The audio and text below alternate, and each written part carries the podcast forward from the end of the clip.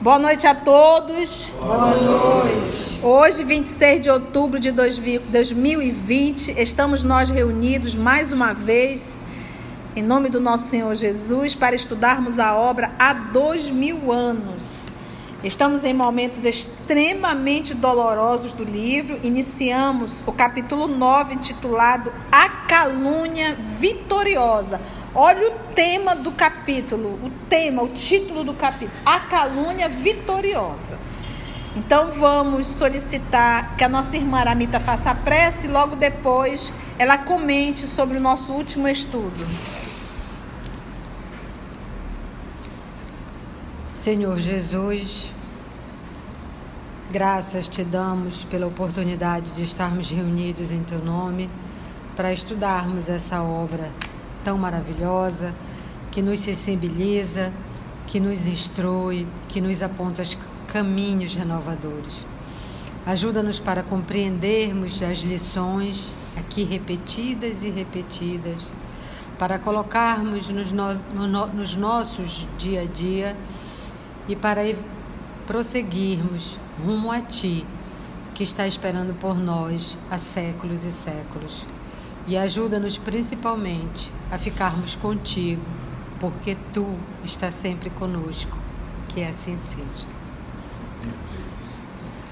Na semana passada, nós estamos no ano 33 e na semana passada nós vimos é, o final do julgamento e Jesus já saiu a caminho do Gólgota e Ana e Simeão foram procurar Lívia para dizer que se ela podia interceder.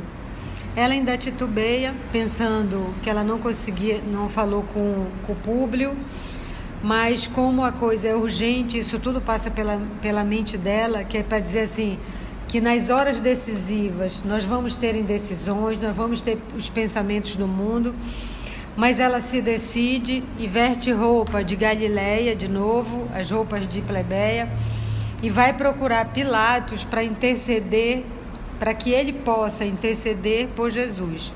Ela chega no palácio de Pilatos, quem a vê, a primeira pessoa que a vê, Suplício Tarquínios, que é um fofoqueiro, um maledicente, né?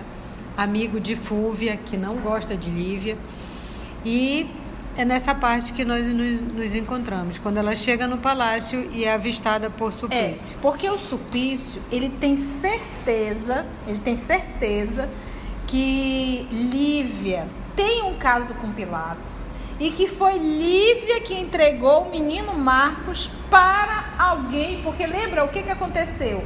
A pessoa, não era o nome da, da serva? Pode até colocar isso, tá? A Semile foi colocada por André de Gioras, lembra? Gioras. Tá, vou corrigir. Foi colocada por André de Gioras, exatamente por quê? Por causa do filho dele. Lembra lá no iníciozinho do livro, o filho dele, que estava no lugar errado e foi acusado de ter jogado aquela pedra no rosto de Lívia. E esse menino acabou sendo preso e sendo vendido como escravo, só que o, o senador não sabe disso. Então, o que é que ele fez? Tens em mim um inimigo eterno, porque ele foi até o senador solicitando perdão, que liberasse o filho, o senador bateu o pé e disse que não. Ele disse: A partir de hoje tens em mim um inimigo eterno. Então ele colocou a Semele dentro da casa do senador. E foi a Semele que exatamente deu fim no menino. Só que orientado pelo André, o que, que ela fez? Se vestiu com a roupa de Lívia. E era alto, madrugada. E ele também foi a romana. E quem foi buscar foi a romana. Qual foi a ideia dele? Se eles fossem vestidos com as roupas costumeiras, iam saber, olha, era um, um, um, uma serva e era um judeu daqui. Não, vamos nos vestir a romana. Então ele veio vestido a romana e ela se vestiu com a roupa. Quem está lá nesse momento? Supício Tarquinius. E o Supício viu tudo. Então, e ele reconheceu a roupa. Ele já tinha visto Lívia com essa, com essa roupa. Então, na cabeça dele, foi ela que entregou o filho. Tanto é que ele levou isso para o senador. Você lembra? O senador não admitiu. Não admitiu e colocou ele e desligou ele do serviço. Então, imagina, ele já saiu com muita raiva, ter sido desligado do serviço, prestando serviço para o senador. Lembra que o senador está acima do governador? Então, nesse momento, quando Lívia desesperada vai ao palácio para interceder pelo Cristo, qual é a primeira pessoa que ela encontra? Supício. O supício. E detalhe, ele tem certeza que ela é amante e é responsável pelo sumiço do filho. E ela vai e pergunta logo por quem? Por Pilatos. Aí você tá vendo? E a mente dele é tão deturpada que ela dá, dá fim no próprio filho para ficar mais tempo na pra Palestina. Ficar, é, a cabeça dele é essa. Vamos e lá então. Não sabe também que o público está no, no, no, palácio porque ele não fala com ela. Não, ela, ela sabe. Ela sabe, porque não. lembra. Não, ela calma. Tá, calma. Calma. Tá aqui, ó. Sabe, foi chamado pelo Pilatos. Aqui, ó. Ela diz assim, olha, onde estaria Públio naquele instante? Desde, desde amanhã não regressar à casa, após o chamado insistente de Pilatos. Então ela sabe que foi atender Pilatos, mas não sabia se ele já tinha acabado a reunião, se ainda estava por lá, então é isso aí. Mas ela sabia que ele tinha ido atender. E ela pergunta: será que ele, como senador, contribuiu para a, a condenação de Jesus? Ela passa mil perguntas. Então ela diz: bem, agora. Mas ela titubeou. Não por ela, mas pela, pela condição do marido. Ela sabia a sua posição, mas que naquele momento ela ia agir realmente com a vontade de ajudar, esquecer todos esses. E para evitar chamar atenção, ela novamente se vestiu de Galileia. Galileia. Com a roupa ali dos galileus. E isso já chamou a atenção dele. Hum, olha, ainda vem disfarçada. Vamos lá ver então. O Lictor mirou-a de alto a baixo com o um olhar de sensualidade e desejo. Porque uma vez que ela não se dá o respeito, né? O outro já olha, hum, hum.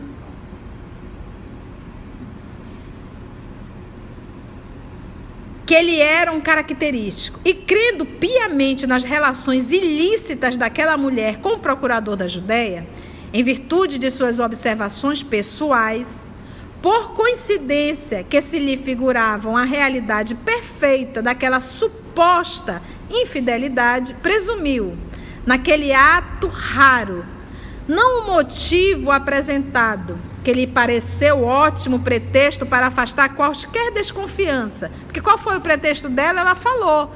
Ela foi ali fazer o quê? Interceder por, Interceder por Jesus. Ela falou isso a ele. Mas só que ele olhou aquilo como o quê? Desculpa, um pretexto. Mas o objetivo de se encontrar com o homem de suas preferências. Criatura de caráter vil, de que se utilizava o governador para instrumento de suas paixões malignas, entendeu que semelhante entrevista deveria ser levada a efeito na maior intimidade. E sabendo que Públio Lentulus ainda lá se encontrava em animada palestra com os companheiros, conduziu Lívia a um gabinete perfumado, onde se alinhavam preciosos vasos de aromas do Oriente, saturados de fluidos sutis e entontecedores, e onde Pilatos recebia por vezes a visita rápida das mulheres de conduta equívoca, convidadas a participar dos seus licenciosos prazeres. Então, dentro do seu palácio tinha essa, esse ambiente só para ele receber as prostitutas. Ignorado, e foi para esse lugar que ele levou Lívia.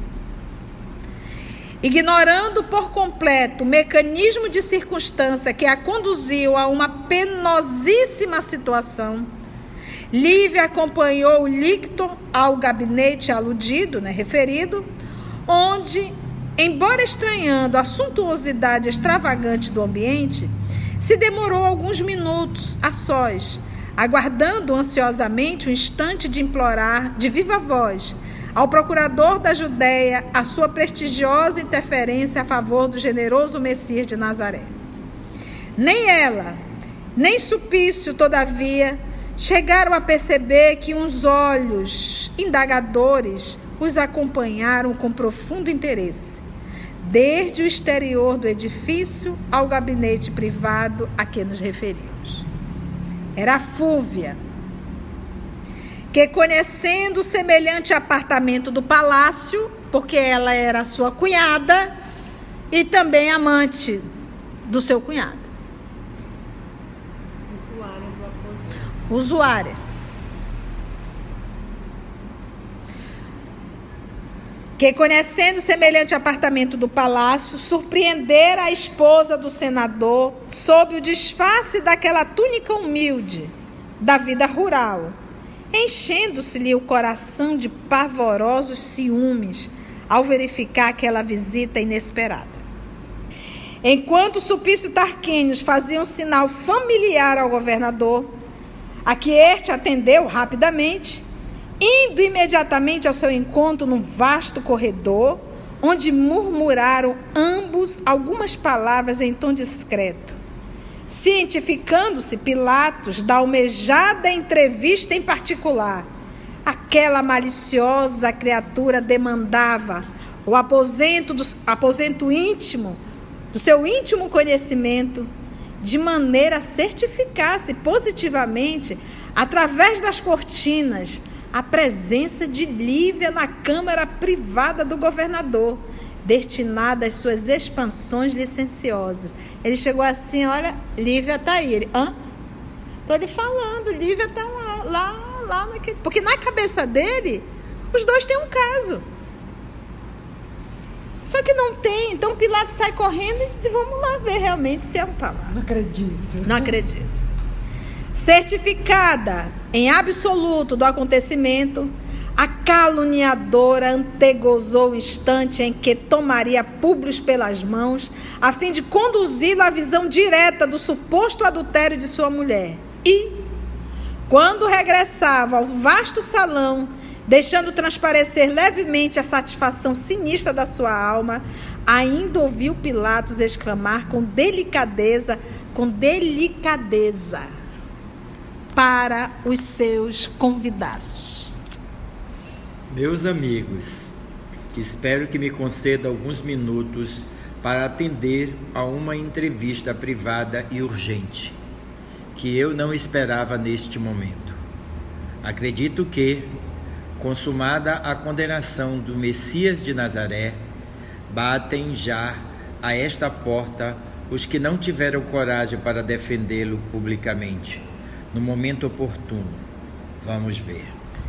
Então, isso tudo aqui está acontecendo e aquele movimento de Jesus carregando a cruz está acontecendo. Caminho do Gólgota. São os bastidores. A quantidade. E lembra que no estudo passado foi dito quantas pessoas procuraram Pilatos para acusar o Cristo e para defender o Cristo. Então, nós discutimos bastante isso a semana passada. Vamos ver aqui. E retirando-se com o assentimento unânime dos presentes, o governador atingia o gabinete reservado, onde, eminentemente surpreendido, encontrou o vulto nobre de Lívia, mais bela e mais sedutora naqueles trajes despretensiosos e simples, e que ele falou neste termos. Senhor governador, embora sem o consentimento prévio de meu marido, resolvi chegar até aqui em virtude da urgência do assunto a suplicar o vosso amparo político para a absolvição do profeta de Nazaré. Homem humilde e bom, caridoso e justo, que mal teria praticado para morrer assim, de morte aviltante, entre dois ladrões? E por isso que conhece é por isso que, conhecendo-o pessoalmente e tendo-o na conta de um inspirado do céu, ouso invocar as vossas elevadas qualidades de homem público em favor do acusado.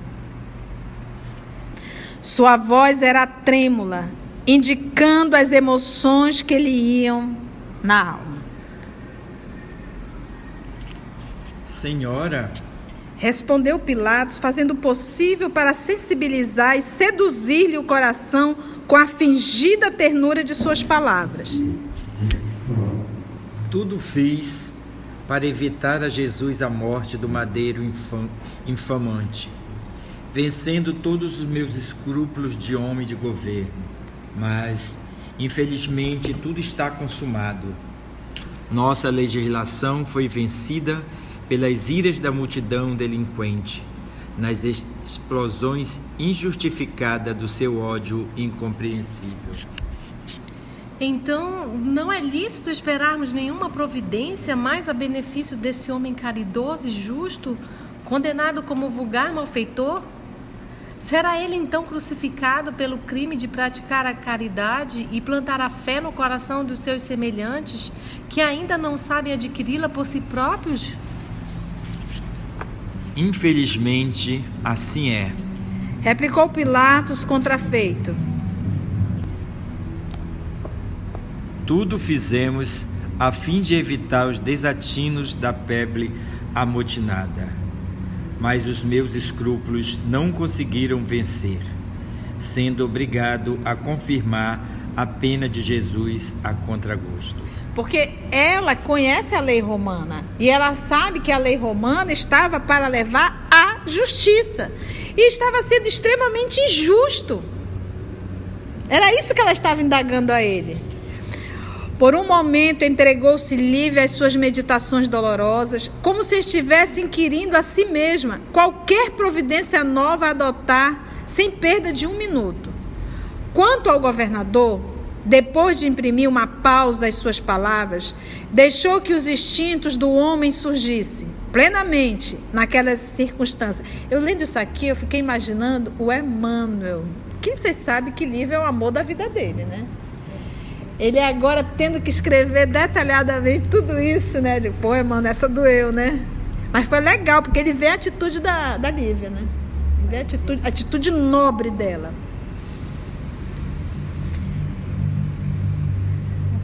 Aquele dia havia sido de lutas penosas e intensas. Singular abatimento físico lhe dominava os centros mais poderosos da força orgânica, Tá vendo, gente? Então não foi algo simples a crucificação de Jesus. Mexeu.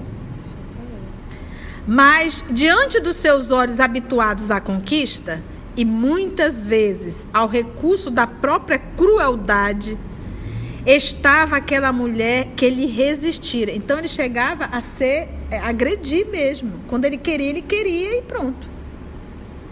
Obrigava.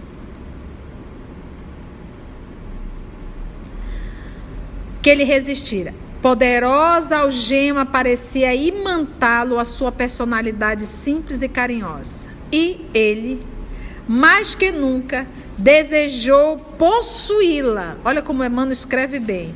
Tornando-a, como as outras, um instrumento de suas transitórias paixões. Possuí-la. Era um doente.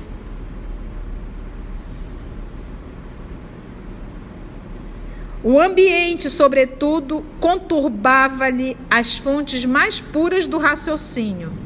Aquele gabinete era destinado exclusivamente às suas extravagâncias noturnas. Aqui, olha. E fluidos entontecedores pairavam em todos os seus escaninhos, em cada canto do lugar. Então, tu imagina que tu vai entrar no motel, tu vai encontrar uma vibração maravilhosa? E o ambiente influencia na mente da gente. Você vê aqui, não na de Lívia, porque Lívia não está nessa sintonia, mas a dele? Um doente? Olha aqui o ambiente. E fluidos entontecedores pairavam em todos os seus escaninhos. Porque, gente, a nossa casa, a nossa conduta fica impregnado no ambiente todos os ambientes está impregnado do que ali se faz e se pensa. Olha só.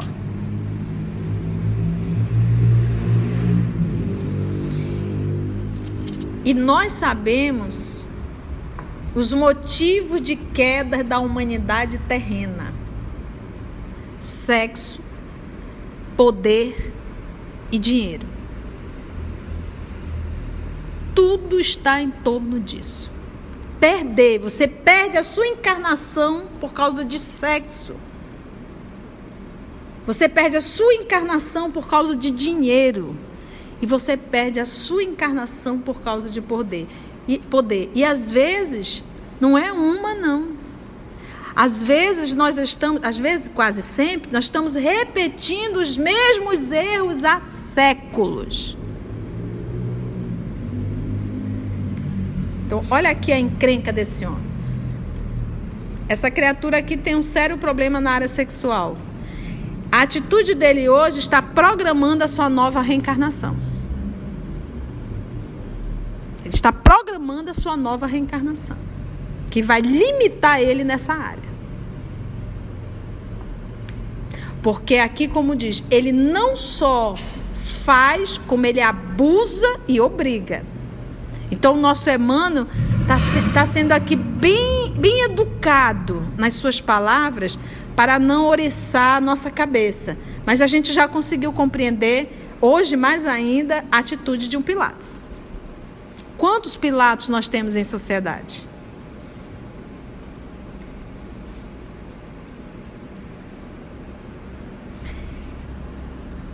E fluidos entontecedores pairavam em todos os seus escaninhos, embotando os mais nobres pensamentos. Embotando. Por mais que ele quisesse lembrar, olha, a esposa do senador, ela é uma pessoa que se dá o respeito. Via a mulher ambicionada, perdida por alguns segundos em graciosas ideias, diante da sua presença dominadora. Aquela graça simples, saturada de generosidade quase infantil e aliada aos olhos límpidos e profundos de Madonna do lar, obscureceu-lhe o cavalheirismo que, por vezes, aflorava no modo brusco das suas injustiças e crueldade de homem da vida particular e da vida pública avançando como tomado por força incontrolável, exclamou rapidamente, fazendo-lhe sentir o perigo da posição em que se colocara. Nobre Lívia. Começou ele na inquietação de seus impuros pensamentos. Nunca mais olvidei aquela noite, cheia de música e de estrelas, em que vos revelei pela primeira vez a ardência do meu coração apaixonado.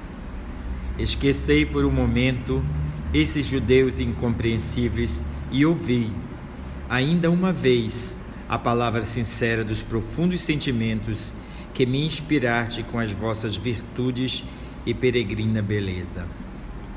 Senhor, teve forças para exclamar a pobre senhora, procurando aliviar-se da afronta. No entanto, o governador, com a ousadia dos homens impetuosos, não teve outro gesto senão de obedecer aos seus caprichos, caprichos impulsivos, tomando-lhe as mãos atrevidamente.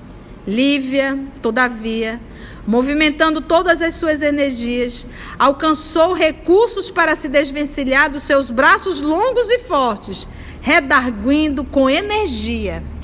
Para trás, Senhor!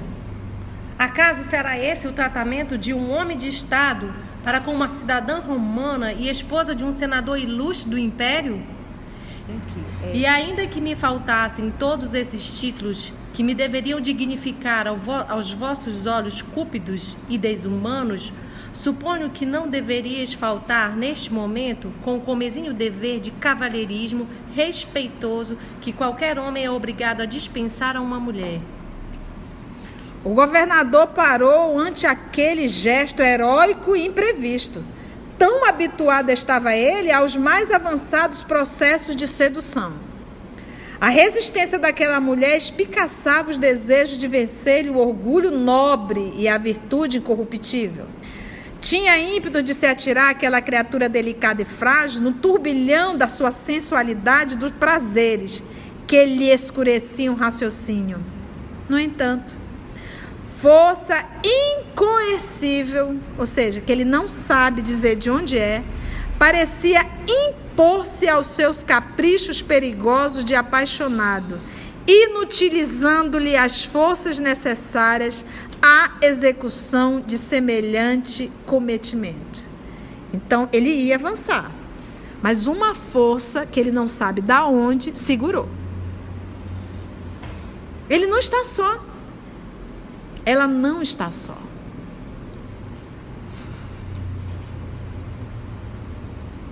Neste momento, a esposa do senador, lançando-lhe um olhar doloroso, no qual se podia ler toda a extensão do seu sofrimento e do seu desprezo, em face do ultraje recebido, é, retirou-se profundamente emocionada, com o cérebro fervilhante dos mais desencontrados pensamentos. Porque, gente, para uma mulher nobre, e na posição que ela ocupava, era um desrespeito aquele homem fazer aquilo. É tipo assim, tu tá achando que eu sou o quê? que eu sou quem? Como é que você pode me tratar desse jeito e vir para cima de mim, pegar nas minhas mãos desse jeito? Me respeite. Então isso para ela já foi uma afronta muito grande. Por isso que ela saiu chorando, né? Antes, porém, que a vejamos sair do gabinete, somos obrigados, diz Emmanuel, a retroceder alguns minutos quando Fúvia solicitou ao sobrinho de seu marido o obsequio de uma palavra em particular, pondo ao corrente de tudo o que se passava, porque o senador estava no palácio, a Fúvia, junto com a sua irmã, também estavam no palácio. E ela viu tudo. E agora o que, que ela quer fazer? Ela quer levar o senador lá, lá no ambiente. O senador experimentou um choque terrível no coração, pressentindo que a prevaricação da mulher estava prestes a confirmar-se diante dos seus próprios olhos. E, contudo, hesitou ainda a acreditar em semelhante vilania, porque ele até o prezado momento o que ele tem é só o quê? Suspeitas. Mas vê, é assim, suspeita, mas ele já está distante dela.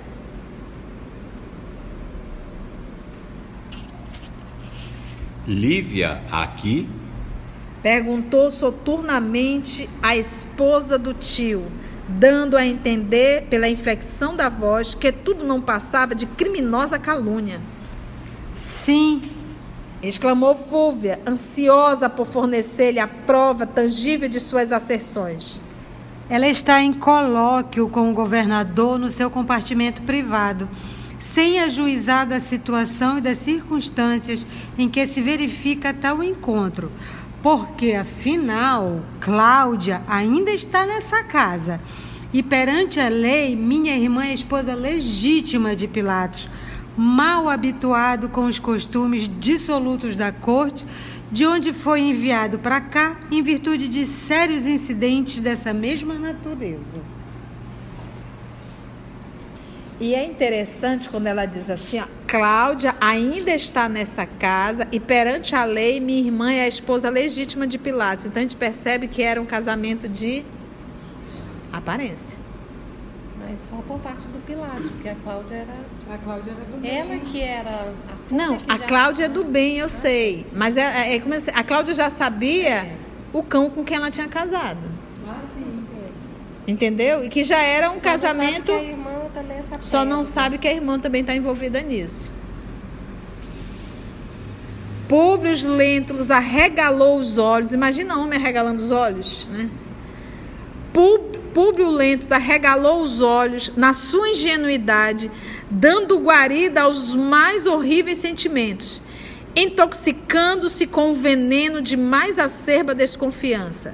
Em vista de todas as circunstâncias, operarem contra sua mulher, embora jogasse ele no assunto com os mais vastos cabedais da sua tolerância e liberalidade. Sua atitude de expectativa revelava ainda o máximo de incredulidade com respeito às acusações que ouvira, mas, observando a caluniadora o seu angustiado silêncio, acudiu ansiosa, exclamando: senador, acompanhai-me através dessas salas e vos entregarei a chave do enigma, porquanto verificareis a leviandade da vossa esposa com os vossos próprios olhos. Desvairais? Perguntou ele com serenidade terrível. Você vê que, como ele é um homem de Estado, ele foi preparado para aprender a controlar as suas emoções. É como, é, é como se fosse assim: eu estou numa posição que eu não posso mostrar a minha fragilidade a ninguém. Então você vê que ele se coloca numa posição para você ver o que, que é uma pessoa preparada para um cargo. Então, ele aí, ele é o senador. Ele não sai da posição de senador. Você vê que ele não entra na posição de marido aqui. Ele consegue ser frio. Frio. Ele mantém a pose. Mantém a pose. Constantemente.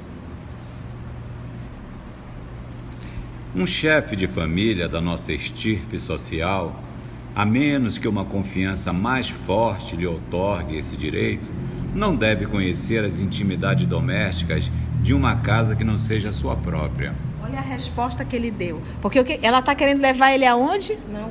Lá no aposento. No cafofo. E no aposento. E o que que acontece? O, um esposo, um esposo, o que que ele ia fazer nesse momento? Ia, ia correr lá. Mas ele não sai da posição de senador. E ele responde, porque na verdade aqui é tipo assim, e se for verdadeiramente? E se chegar lá eu vou encontrar Lívia nos braços de Pilatos? O que, que eu, como senador, vou fazer na frente de Fúvia? Ah, racionalizando. Percebendo que o golpe falhara, ele não cedeu, voltou porque era o que ela queria. Era escândalo.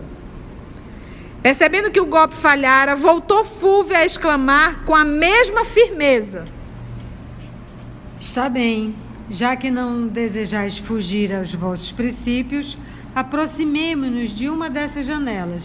Daqui mesmo podereis observar a veracidade de minhas palavras com a retirada de Lívia dos apartamentos privados deste palácio. e quase a tomar o interlocutor pelas mãos, tal o abatimento moral que se apossara dele. A mulher do pretor, lembra que ela é casada com o tio dele? Salve. Salve. A mulher do pretor aproximou-se do parapeito de uma janela próxima, seguida pelo senador que a acompanhava cambaleante. Não foram necessários outros argumentos que melhor o convencesse. Chegados ao local preferido de Fúvia, então ela ficava sempre nessa janela, dando conta quem entrava e quem saía do gabinete de Pilatos. Chegados ao local preferido de Fúvia, como posto de observação, em poucos segundos viram abrir-se a porta do gabinete indicado, ao mesmo tempo que Lívia se retirava nos seus disfarces galileus, deixando transparecer na fisionomia os sinais evidentes da sua emoção, como se quisesse fugir de situação que a acabrunhava penosamente. Então ela não saiu toda sorrateira, não. Ela saiu, saiu chorando.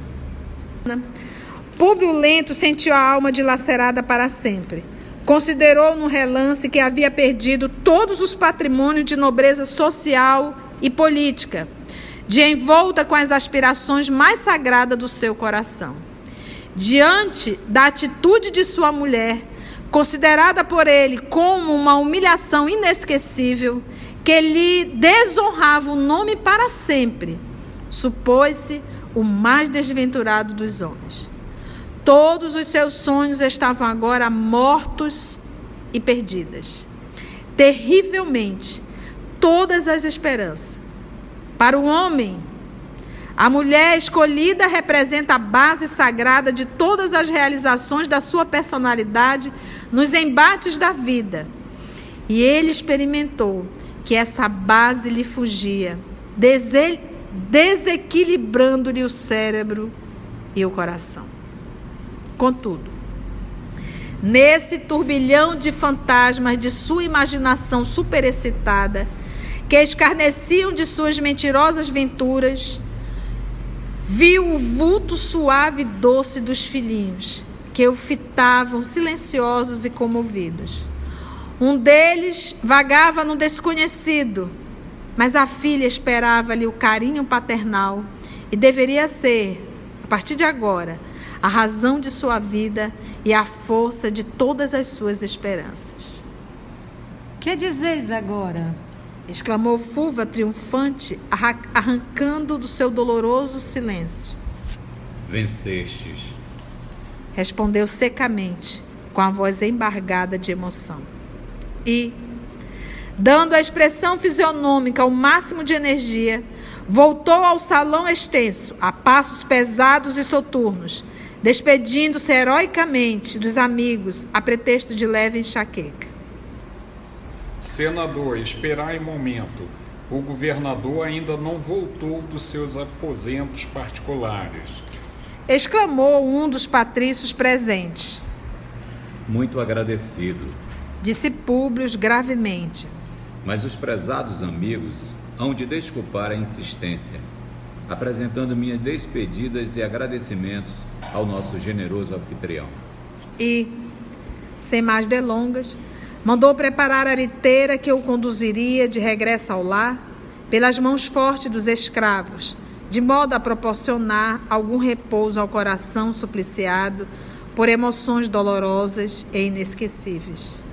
Enquanto o senador se retira profundamente contrariado, Acompanhemos Lívia de volta à praça, a fim de notificar aos dois amigos o resultado sem êxito da sua tentativa.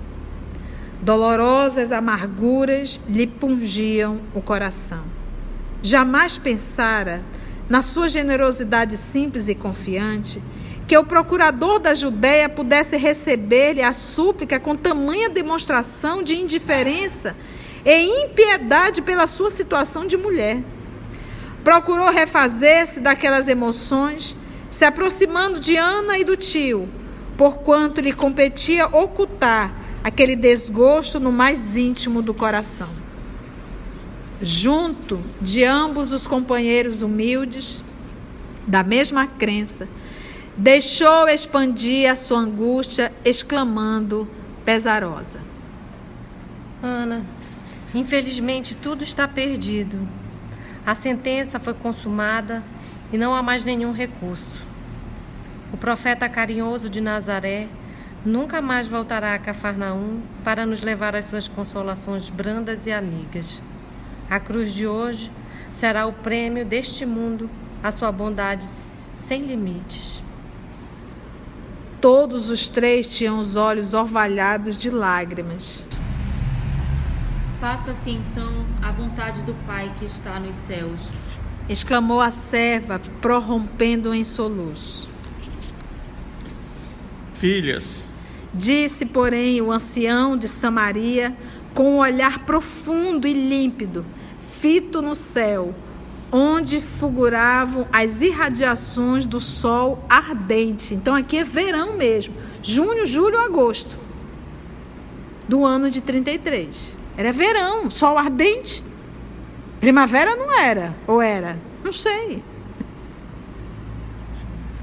O Messias nunca nos faltou a verdade dos seus sacrifícios, dos martírios que o aguardavam nestes sítios, a fim de nos ensinar que o seu reino não é deste mundo. Sim.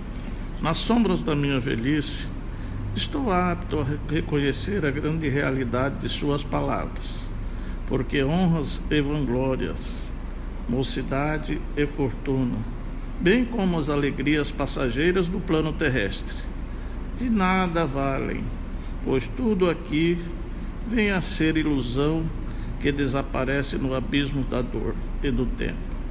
A única realidade tangível é a da nossa alma, a caminho desse reino maravilhoso, cuja beleza e cuja luz nos foram trazidas por suas lições inesquecíveis e carinhosas. Mas olha aqui que coisa interessante. O Messias nunca nos ocultou a verdade dos seus sacrifícios, dos martírios que o aguardavam neste sítio, a fim de nos ensinar que o seu reino não está neste mundo. Jesus avisou que seria. Que por tudo que ele iria passar, inclusive que ele teria sede, lhe dariam o vinagre. Tudo, tudo ele falou.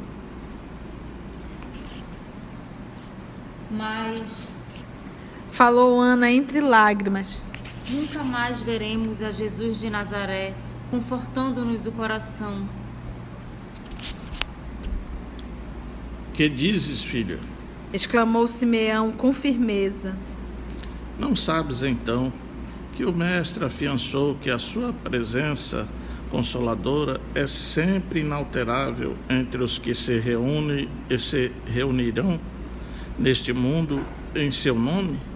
Regressando agora a Samaria, erguerei uma cruz à porta da nossa choupana e reunirei ali a comunidade des, dos crentes que desejarem continuar as amorosas tradições do Messias. Que a fala de Jesus, onde houver duas ou mais pessoas em meu nome, eu lá estarei. Então, nós vamos ficar só, não.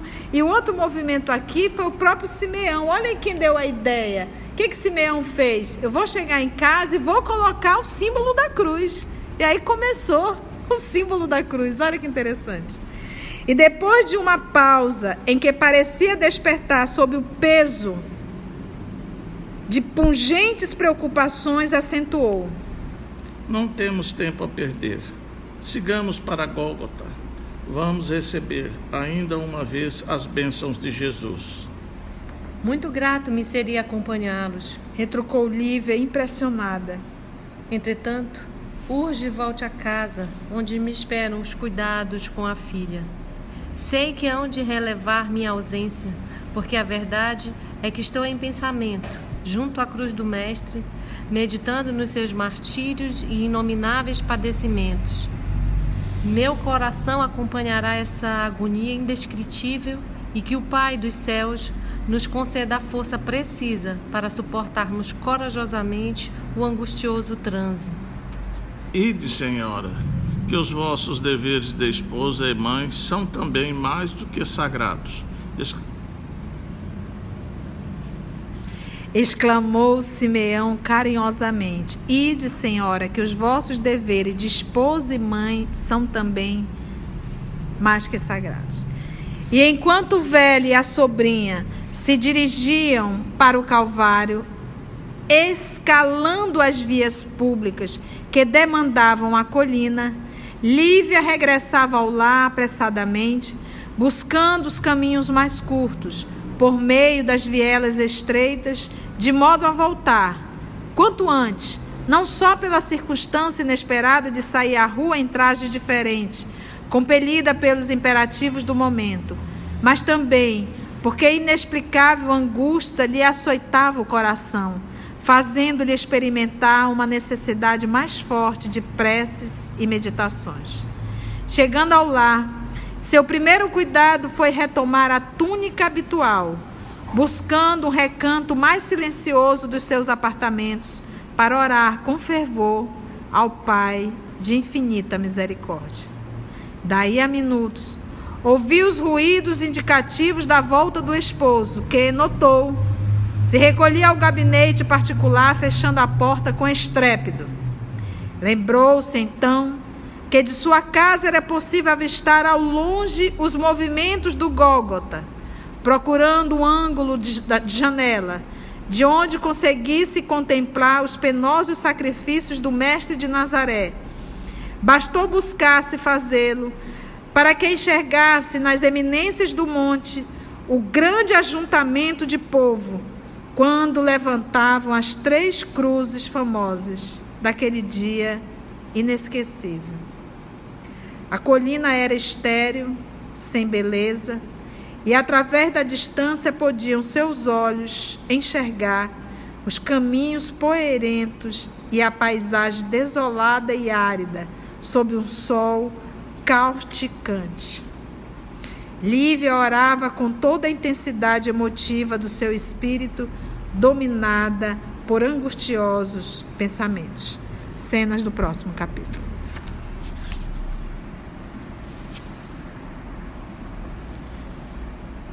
Quanta emoção.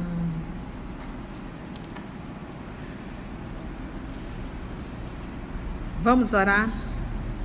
Vamos fechar os nossos olhos e acompanha mentalmente a música. Cantar faz bem.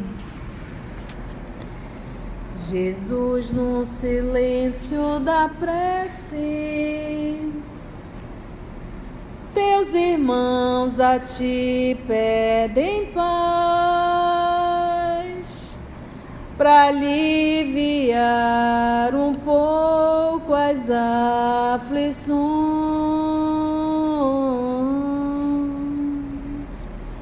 Senhor, enxugar nosso pranto.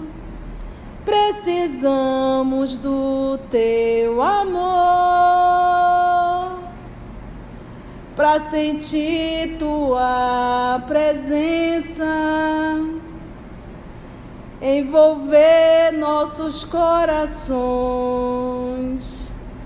Por isso, vem Jesus. E ao seu encontro, queremos te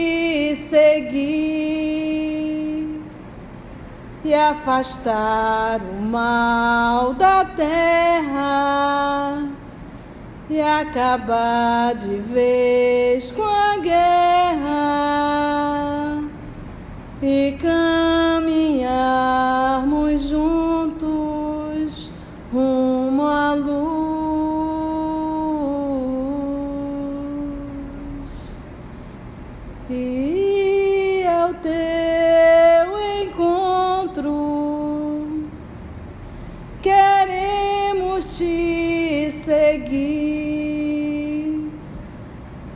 afastar o mal da terra e acabar de vez com a guerra.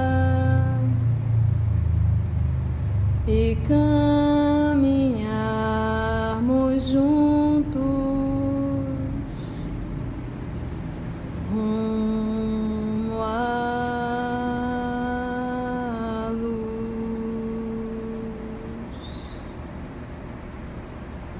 Nosso sentimento, Senhor, é de gratidão. Que possamos afastar o mal no nosso mundo íntimo para conseguirmos afastar o mal da terra. Agradecemos por essa oportunidade, agradecemos aos amigos espirituais que aqui estão e que nós possamos, Senhor, na vida, no cotidiano, sermos fiéis à doutrina que esposamos, que é a tua doutrina. Graça te damos, Senhor, que assim seja.